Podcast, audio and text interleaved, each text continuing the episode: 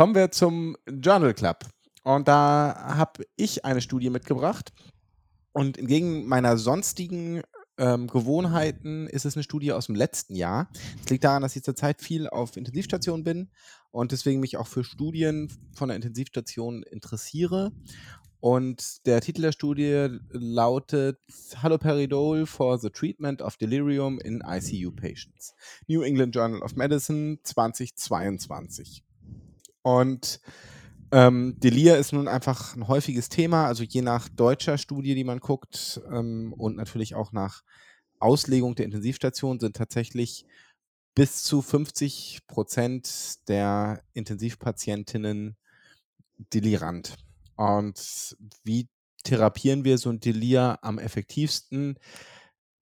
Da gibt es natürlich die Maßnahmen, die nachgewiesen effektiv sind, ähm, reorientierende Maßnahmen, also Uhren im Zimmer, Bilder von Angehörigen, die Angehörigen selbst, frühe Mobilisation, strukturierter Tagesablauf und nicht waschen nachts um drei, weil es gerade gut in den Pflegeplan passt. Das sind alles gute Maßnahmen, aber trotzdem, jeder, der schon mal auf Intensivstation gearbeitet hat, es ist alles oft leichter gesagt als getan. Wir brauchen leider dann doch immer wieder Medikamente. Und ein Medikament, was hier immer wieder dis diskutiert wird, ist Haldol, also ha Haloperidol. Kommen wir zur Studie.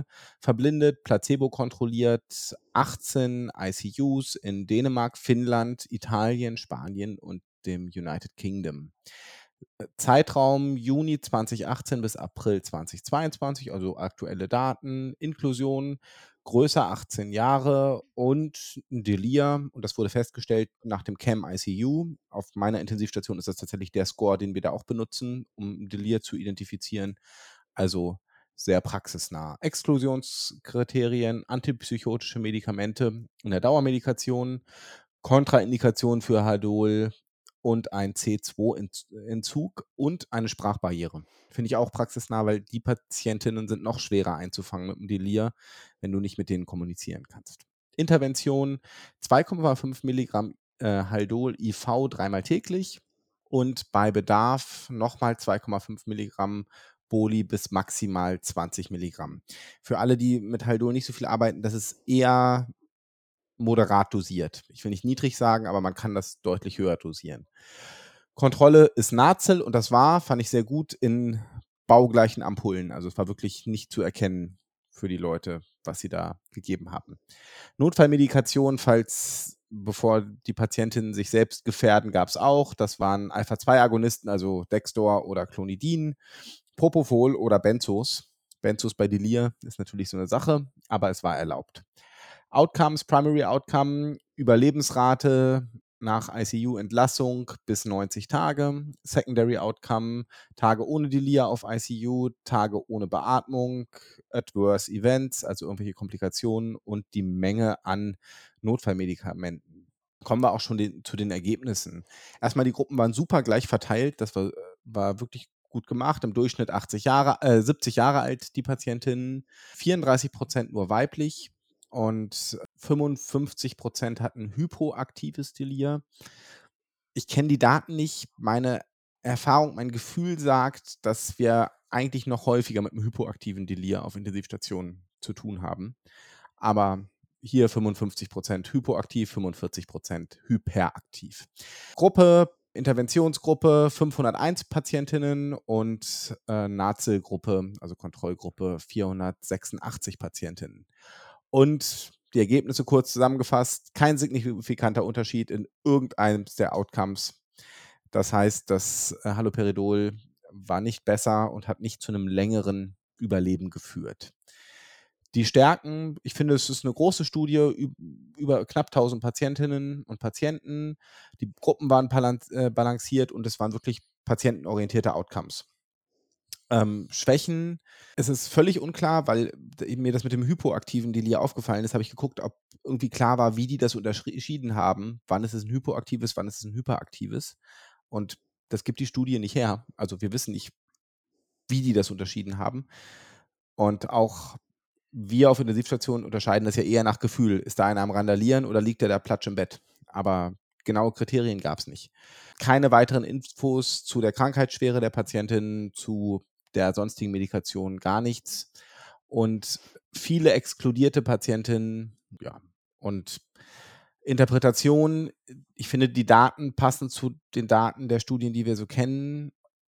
Ich glaube, wir sollten uns endlich mal nach anderen Medikamenten umgucken. Haldol scheint nicht die Lösung zu sein, auch wenn es beim Delir immer wieder rausgekramt wird. Und da gehe ich jetzt noch gar nicht drauf ein, dass es denn dann ja doch einen relevanten rote Handbrief gibt, wegen der QT-Zeitverlängerung und malignen Hypno äh, Rhythmusstörungen. Man muss sagen, am Monitor auf Intensivstationen ist das eine relative Kontraindikation aber dennoch eine relevante. Und wenn es dann auch nichts bringt gegen das Delir, dann sollten wir vielleicht gucken, was wir sonst so einsetzen. Ja, das stimmt. Gut. Okay. Habt ihr noch Anmerkungen? Sonst machen wir einfach weiter. Nee, ich glaube, das ist irgendwie äh, Haldol und Delir ist halt einfach nicht das optimale Medikament dafür. Ich meine, welche Medikamente sind schon optimal im Delir? Fast keines, muss man ja sagen. Weder für das Hyperaktive noch für das Hypoaktive. Aber irgendwie, ja. Aber ich glaube, das ist doch auch ein Ausdruck ja. dessen, dass wir uns halt einfach nicht zu helfen wissen, dass die meisten Leute wahrscheinlich wissen, dass Haldol eigentlich nicht der Renner ist, aber irgendwie gibt es halt auch nichts, was der Renner ist, also nehmen es halt irgendwie trotzdem. Also ich glaube, wenn es halt das Medikament gäbe, was wirklich was bringen würde, dann würden sich diese Studien nicht so im Kreis drehen. Das ja, mich würde mal interessieren. Und manchmal hast du halt die Leute, die, die es einfach brauchen, weil sie sich sonst irgendwas rausreißen. Ich kann das irgendwie schon verstehen, dass man sich dann hilflos fühlt und irgendwas machen will. Hm. Ich weiß, was du meinst, ja. Ja. Okay. Was nehmt ihr, ihr auf in euren Intensivstationen? Also wir nehmen kein Haldol, wir nehmen Risperidon. Wie ist es, also so als das, was am meisten Konsens hat? Ja, Risperidon oder Dexmedetomidin. Ja, okay, Dex ja, nehmen wir auch viel. Genau. Bei uns ist das Ganze abhängig davon, wer da ist. Was ganz gut und einfach hilft. Die Neurologen, die wir da jetzt mit dabei haben, weil die bei uns eine Stroke neu aufgemacht haben, die sind auch eher so Risperidon-Freunde.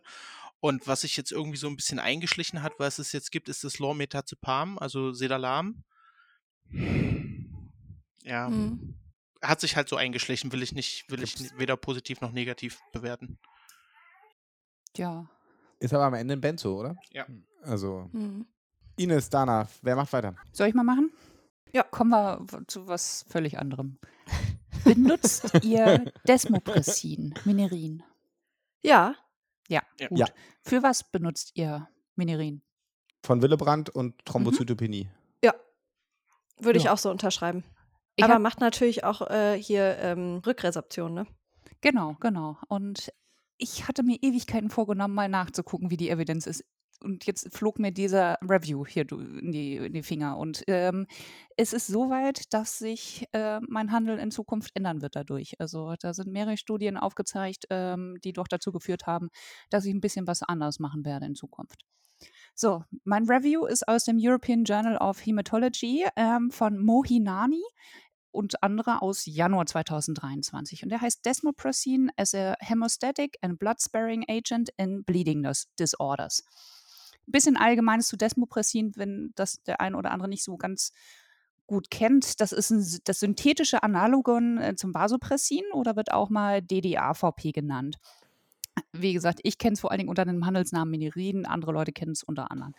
Eigentlich ähm, wirkt es antidiuretisch, vermindert also Durst und Harndrang und wird eigentlich beim Diabetes insipidus angewendet, also Diabetes insipidus centralis. Jetzt sind wir alle drei nicht diejenigen, die das, oder alle vier nicht diejenigen, die das unbedingt behandeln, sondern wir benutzen es tatsächlich wegen einer, einer, einer anderen Möglichkeit. Und zwar in der Gerinnungsmedizin hat es noch das besondere Feature, dass es die Ausschüttung von, von Willebrand-Faktor und Faktor 8 unterstützt und dementsprechend die Plättchenaggregation verbessert und die Blutungszeit verkürzt. Besondere Sache ist, man kann es ja, intravenös geben, ähm, subkutan oder halt auch intranasal, was für Leute, die das chronisch brauchen, ein bisschen effektiver ist. Dosierungen sind bei mir, ähm, also ich benutze 0,3 Mikrogramm pro Kilogramm, wenn ich äh, das IV geben möchte für den Patienten und gebe das dann als Kurzinfusion über ja, 30 Minuten, glaube ich, sagt die Packungsbeilage. Ähm, Intranasal habe ich es noch nie gegeben. Wird gesprochen von 150 Mikrogramm, wenn jemand unter 50 Kilo wiegt und 300 Mikrogramm bei über 50 Kilogramm. Nebenwirkungen, die man so ein bisschen kennen muss, irgendwie die Patienten können Flasch kriegen, äh, knallrot anlaufen, Kopfschmerzen kriegen, Tachykard werden. Und das, wo wir uns am meisten Sorgen machen, ist die Hyponatremie, die es auslösen kann.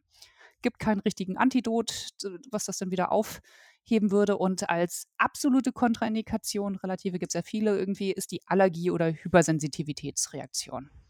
So, jetzt dröselt dieses Review die Indikationen und die Anwendungsbereiche auf und wann man äh, die Studienlage sozusagen für einen Einsatz spricht.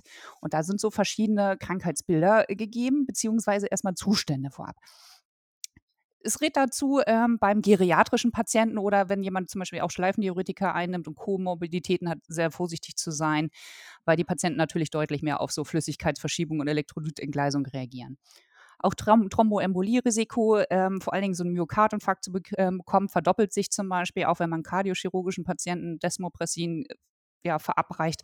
Na gut, muss man auch sagen, die haben auch schon kardiochirurgische Patienten, glaube ich, haben von Haus auch schon, glaube ich, ein relativ großes Myokardinfarktrisiko. Aber ähm, ja, geht so weiter. Ähm, Case Report sagen auch, dass bei der Wegner-Granulomatose dann eine erhöhte Rate ist und aber relativ sicher in der Schwangerschaft anzuwenden, weil Vasopressin, ähm, also im Gegensatz zu Vasopressin bindet das Desmopressin nicht an den Vasopressin-Rezeptoren im Uterus. Dementsprechend kann unser Desmopressin auch keine vorzeitigen Wehen auslösen. Das ist der große Vorteil. So, jetzt kommen wir aber zu verschiedenen Erkrankungen und Konditionen. Fangen wir an mit der Hämophilie A, also quasi der Faktor 8-Mangel der einerseits zwar ähm, äh, ja, angeboren sein kann oder halt erworben. Und da zeigen die Studien ganz eindeutigen Vorteil bei milder Hämophilie, also einer Faktoraktivität von, von ähm, über 5 bis 40 Prozent oder halt beim Erworbenen, wenn die so einen geringen Hemmkörpernachweis haben.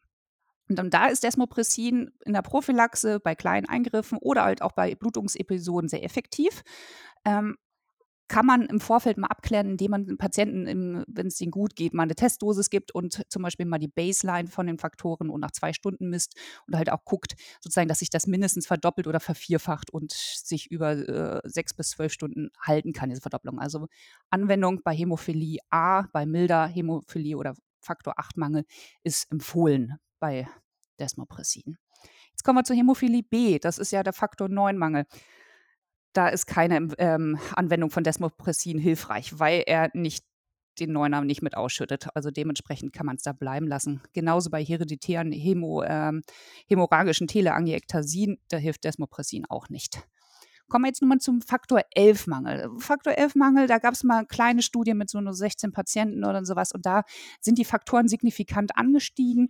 Warum das genau passiert, konnte keiner genau sagen und erklären, aber man könnte es versuchen.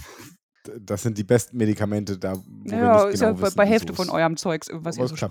Also. So, wichtigstes Angebiet, genau. ähm, Anwendungsgebiet, was, was halt Torben auch schon gesagt hat, ist von Willebrand-Syndrom. Da gibt es bekanntlicherweise unterschiedliche Typen. Und der häufigste ist dieser Typ 1. Ähm, das sind so ungefähr 60 Prozent davon Willebrand-Patientinnen. Die haben einfach einen verminderten Spiegel. Das ist sehr, sehr häufig auch in der ja, ich sag mal so in der Weltbevölkerung. Und hier ist, ähm, zeigt es sich sehr hilfreich, das Desmopressin ähm, anzuwenden und es führt auch zu einer Verdopplung bis Vervierfachung der Level äh, nach der Gabe von Desmopressin. Dann gibt es Typ 2, das sind diese qualitativen Defizite. Das heißt, ich kriege irgendein ja, ein Molekül, was überhaupt nicht richtig funktioniert, zum Beispiel beim, beim 2a, da hat es überhaupt keinen Effekt. Also das heißt, da schüttet mir dann irgendwas Kaputtes aus, was mir nicht richtig weiterhilft.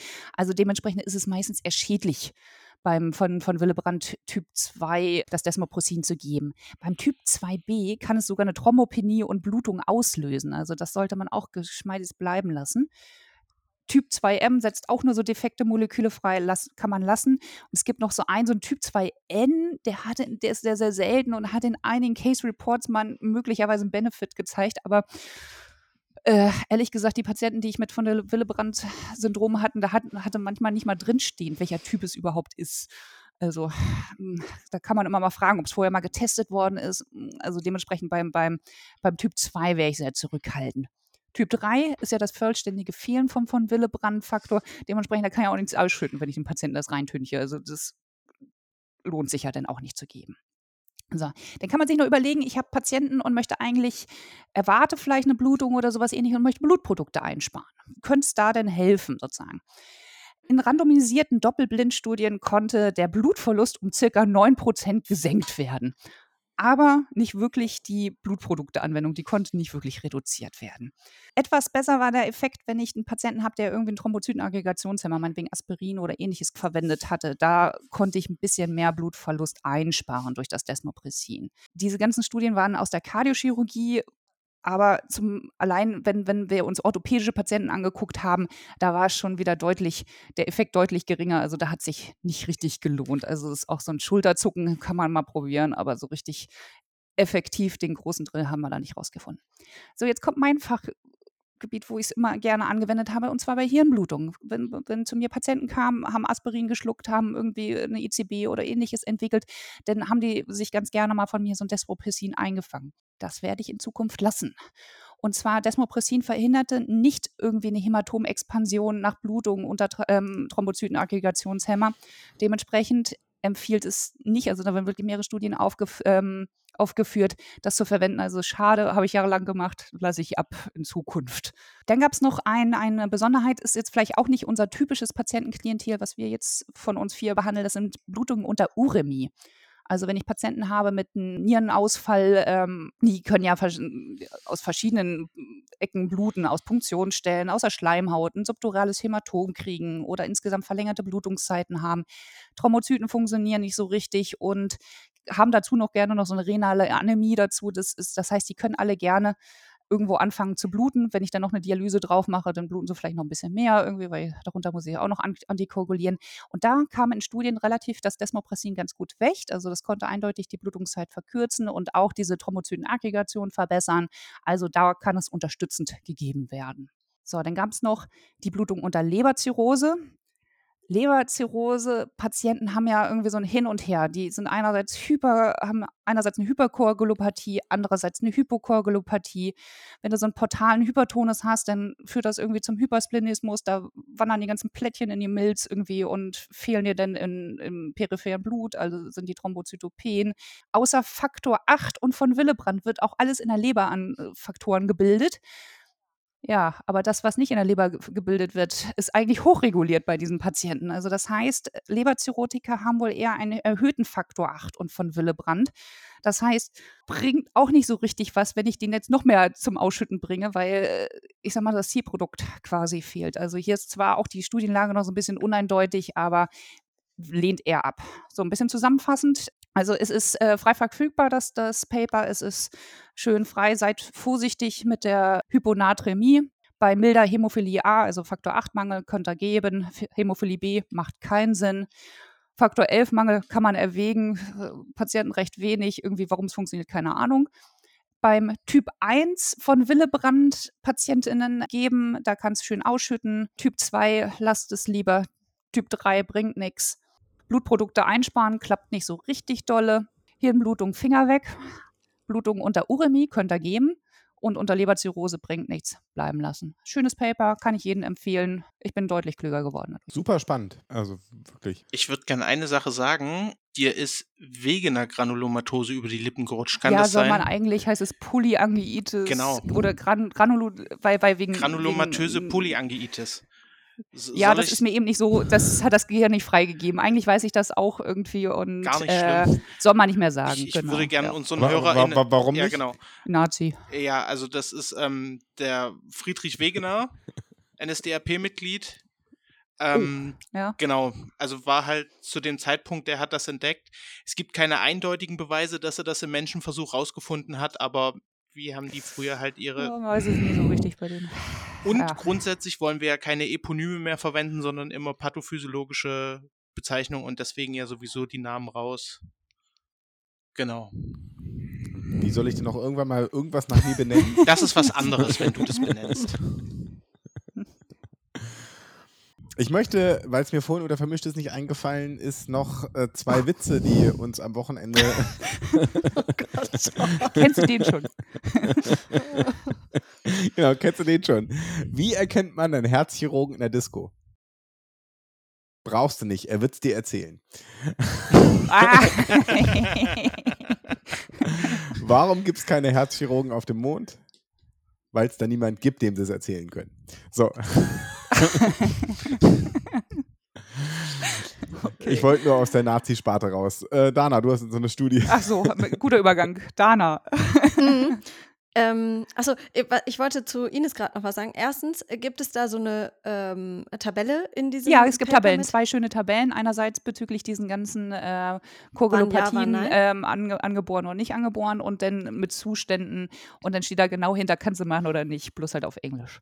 Oh, das finde ich gut. ja, ich liebe ist ja so was Paper. für so, ja, so klare Ansagen. So. Ja, genau. Äh, und zweite Sache ist, äh, das macht eine Tachyphylaxie bei dauerhafter Ja, das ist äh, genau gut, dass du das noch ergänzt. Also das, das wollte heißt, ich nur noch mal sagen. Es bringt es nicht, fünfmal zu geben. Dann. Ja. Genau. Ja, weil, ähm, kann ich ja noch einmal dazu sagen, weil diese äh, Weibel Pallade-Vesikel äh, alle aufgeplatzt sind und dann kommt irgendwann nichts mehr hinterher. Da ist alles ausgeschüttet, was auszuschütten war, muss erstmal nachproduziert werden. Wie bei Ecstasy. und Nitro, denke ich auch, ne? War, ja. war das nicht das auch irgendwie? LSD ja. auch. gut. gut. gut. Schön. Schön, dass, dass jedem was einfällt. Also, ich mach mal weiter. Was mache ich natürlich wieder für ein Thema? Reanimation. Yes, genau. Und zwar a Resuscitation of Older Adults in Norway, a comparison of survival and outcome after out-of-hospital cardiac arrest in healthcare institutions and at home. Und zwar Was ist denn older, bitte? Das Nur kommt doch jetzt noch. Warte doch mal. Herring et al. Resuscitation im Juni 2023. Und im Endeffekt ist es ja schon irgendwie so, dass man, umso älter die PatientInnen sind, umso eher man sich denkt, ah, wird eh nichts. Ne? Also, wer hat das schon mal nicht so gedacht? Torben nickt. Ähm, und genau das haben sich die AutorInnen äh, wahrscheinlich am ehesten bei dieser Fragestellung auch gedacht und deshalb in, Norwegen mal so eine Analyse gestartet dessen, was eigentlich so nach der Reanimation von älteren Menschen passiert. Und was haben sie gemacht? Sie haben eine Querschnittsstudie gemacht von Reanimationspatientinnen durchgeführt zwischen 2015 und 2021 und zwar nur von PatientInnen größer 60 Jahre, also elderly sind hier über 60 die einen Herzstillstand in Gesundheitseinrichtungen oder zu Hause erlitten haben.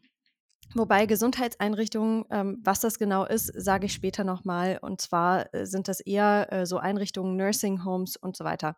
Ich habe es mir aber später aufgeschrieben, deswegen. Äh, ah, hier, Healthcare Institutions wurde gruppiert als Nursing Home, Private Healthcare Facility, X-Ray Clinic and Psychi Psychiatric Center. Wie kann man das besser aussprechen? Torben? okay, alles klar. Und dann wurden dann auch die Gründe für die Unterbrechung oder den Abbruch der Wiederbelebung durch den Rettungsdienst eben erfasst und dann verglichen ähm, oder dann wurde das Überleben verglichen und der, das neurologische Outcome von den PatientInnen, die mit dem Rettungsdienst behandelt wurden und äh, die Faktoren untersucht, mit dem das Überleben in Verbindung gebracht wurde mit Hilfe von multivariablen logistischen Regressionsanalyse. Zu den Ergebnissen insgesamt wurden 12.191 Fälle eingeschlossen. Davon leitete der Rettungsdienst in 10.340 Fällen, also 85 Prozent Reanimationsmaßnahmen ein. Im Paper ein bisschen weiter unten steht da noch, warum wurde nicht begonnen. Das war folgendermaßen beschrieben. Entweder es war keine Reanimation, also die Patienten hatten doch irgendwie einen Kreislauf. Die Reanimation war schon primär in den Augen der, des Emergency Medical Service zum Scheitern verurteilt. Das steht da wirklich genau so drin. Was das genau heißt, wurde dann aber nicht genauer klassifiziert. DNR Vorgaben von den PatientInnen, medizinische Gründe oder unknown. Und Genau, nochmal so ein bisschen zum Hintergrund. Äh, Pro-Kopf-Inzidenz von OACA, zu dem der Rettungsdienst alarmiert wurde, betrug 267 pro 100.000 in Gesundheitseinrichtungen und 134 pro 100.000 zu Hause. Und am häufigsten wurde dann, laut diesem Paper, die Wiederbelebung aufgrund der Krankengeschichte abgebrochen. Das waren N gleich 1251.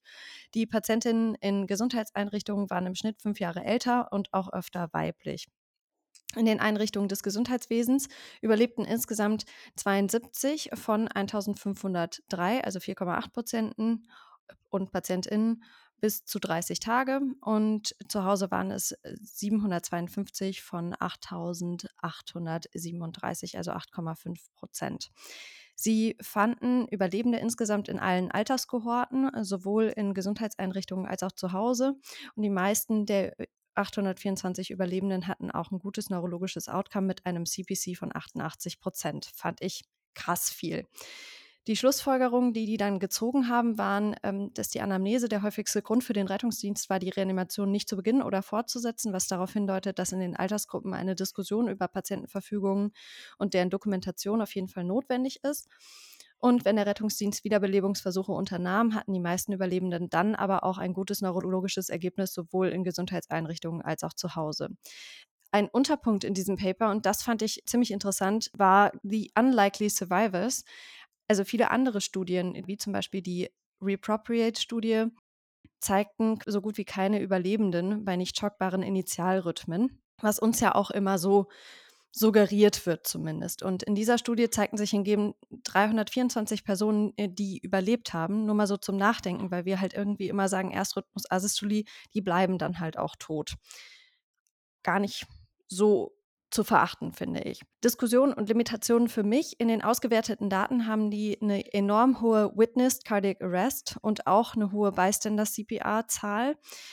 Und zwar deutlich höher auch als bei uns. Also da waren es auch irgendwie irgendwas um die 70 Prozent Witnessed und äh, Bystander, irgendwie so, also um den Dreh. Ich habe es mir nicht genau aufgeschrieben. Also okay. Also nur, nur als Vergleich, wir sind in Deutschland bei Bystander CPR, wenn wir gute Daten haben, also gute Zahlen haben, dann genau. bist du bei 15 Prozent, genau. sonst bist du eher bei 10. Ja.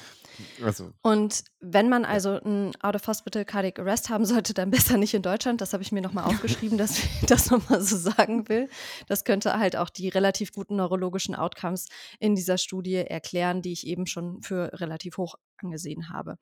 Und für mich ist eben auch noch eine Limitation, dass die fehlende Unterscheidung, ob die Reanimation zu Hause oder in einer Gesundheitseinrichtung stattgefunden hat, wenn man die Gesamtzahlen sozusagen angeht ansieht. Und insgesamt ist es aber schon, finde ich, ein spannendes Thema, weil das, was ich daraus so ein bisschen ziehe, ist, dass fitte, ältere, die jetzt nicht multimorbide sind, bei einem beobachteten Kreislaufstillstand und begonnener Laienreanimation eben dann doch auch davon profitieren können, wenn man die reanimiert.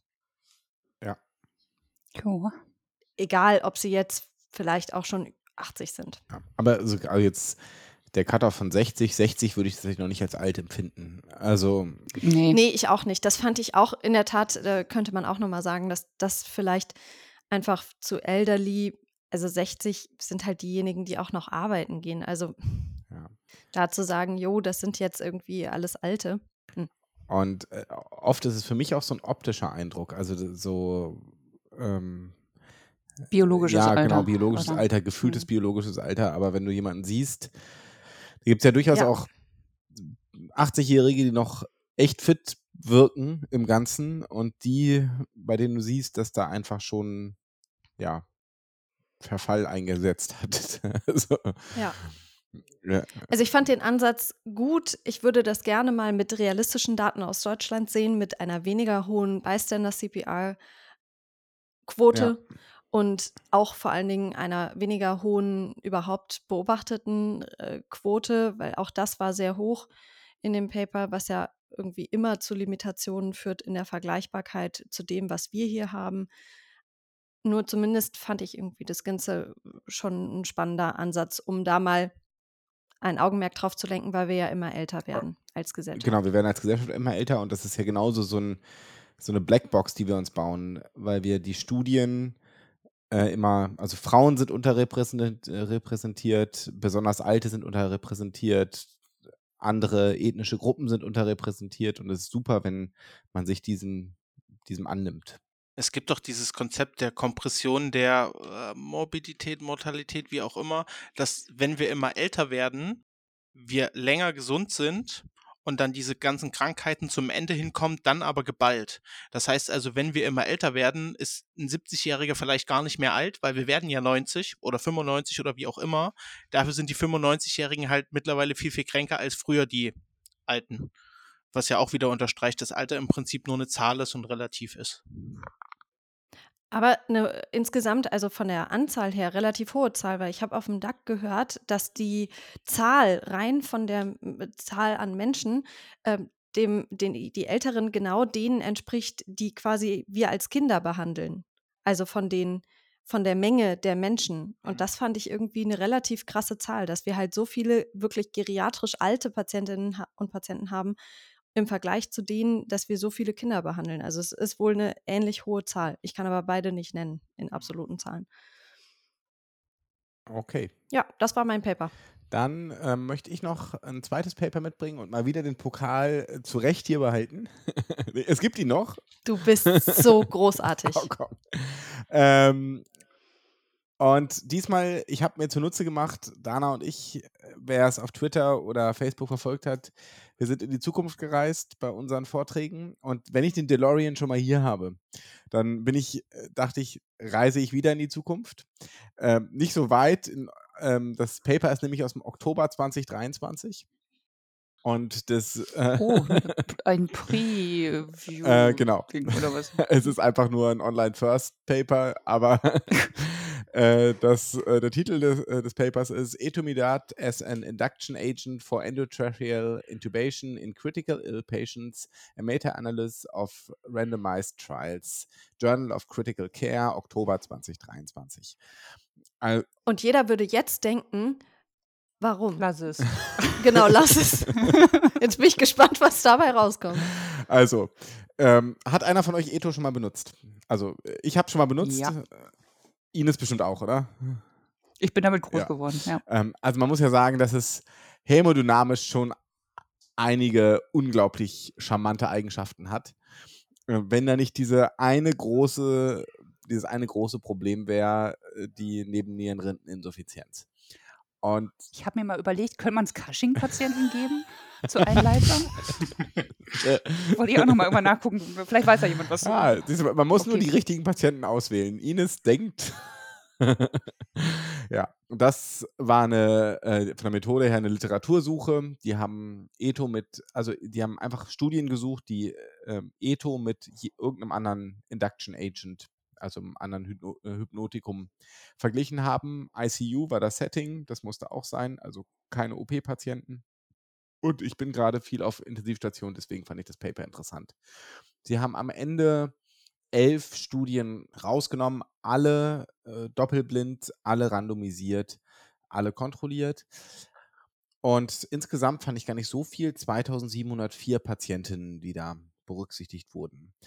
Und lange Rede, kurzer Sinn, Mortalität unter Eto 23 Prozent, ICU-Intubation, alle anderen Induction Agents zusammengefasst 20 Prozent. Ist signifikant. Also unter Eto sterben mehr.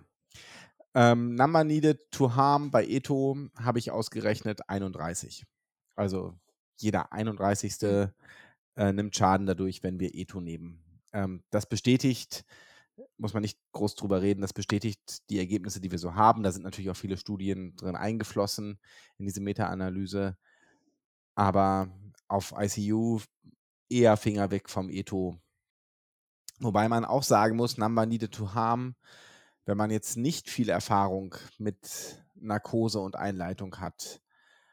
äh, Vielleicht ist es dann auch besser, auf das Eto zurückzugreifen, bevor man ihn halt reanimationspflichtig spritzt mit Propofol. Also, nur so ein Gedanke. Alle sprachlos. Jo. Wir wollen jetzt alle nichts in Favor für Eto sagen, wahrscheinlich. Also ich, Es war nice. Ich Ich, ich, habe es ganz gerne benutzt, aber ich durfte auch Hes benutzen. Also von daher, das war. Ja. Das war, da war alles noch nicht so verboten irgendwie. Hm. Früher war alles besser. als ich im Herzzentrum gearbeitet habe, haben wir das tatsächlich noch häufiger genommen, vor allen Dingen für die Kardioversionen. Ähm, ja, ich weiß irgendwie, das, was, was mich halt am Eto so ein bisschen nervt, ist, dass es halt auch bei der Einmalgabe zu dieser Nebennierenrindeninsuffizienz kommen kann. Und aber wie Torben schon sagt, ich, ich glaube schon, dass es Konstellationen gibt von ärztlichem Personal und Patientinnen, wo Eto Sinn machen kann. Also ich finde dieses Du, Du, Du, böse, böse, böse auf gar keinen Fall. Das ist halt irgendwie auch nicht so der richtige Weg, aber man sollte es halt nicht reihenweise verspritzen, so wie wir jetzt Propofol, aber also so ganz lassen würde ich es irgendwie eigentlich auch nicht. Man muss sagen, also ich finde es gut, dass man es noch da hat. Ja, also da haben wir es auch und auch mit Propofol kannst du Leute ganz gut umbringen, muss man sagen. Zum, besonders wenn du nicht damit umgehen, äh, um, umgehen kannst. Also, Im Zweifel auch deutlich schneller. ja, das stimmt. Man guckt halt dabei zu. Das tut man beim Eto halt Nicht. nicht so. Ähm, Mhm. Ja, okay. Also Finger weg vom Eto, auf ICU muss man leider dann doch lieber das Ketamin. Okay, Codewort. Codewort für den Journal Club ist Polyangiitis. Damit wir uns. Oh, äh, nee. Damit Immer wir. so, so kompliziert. Ah, Das ist, der muss es buchstabieren. Einmal. nein, ich will, für- ich will nicht, das Codewort nicht buchstabieren. Dann, Das äh, googeln. Ich finde Polyangiitis super. ich wollte nur verfestigen, dass man es nicht mehr. Dann ist das. Na gut, na gut, dann dafür mit der Begründung ist in Ordnung. Polyangiitis. So. Und ihr müsst selber gucken, wie man schreibt. Hauptsache Dana gibt das nachher vernünftig ein irgendwie, damit das auch wieder hinhaut. Ich google das selber. Gut.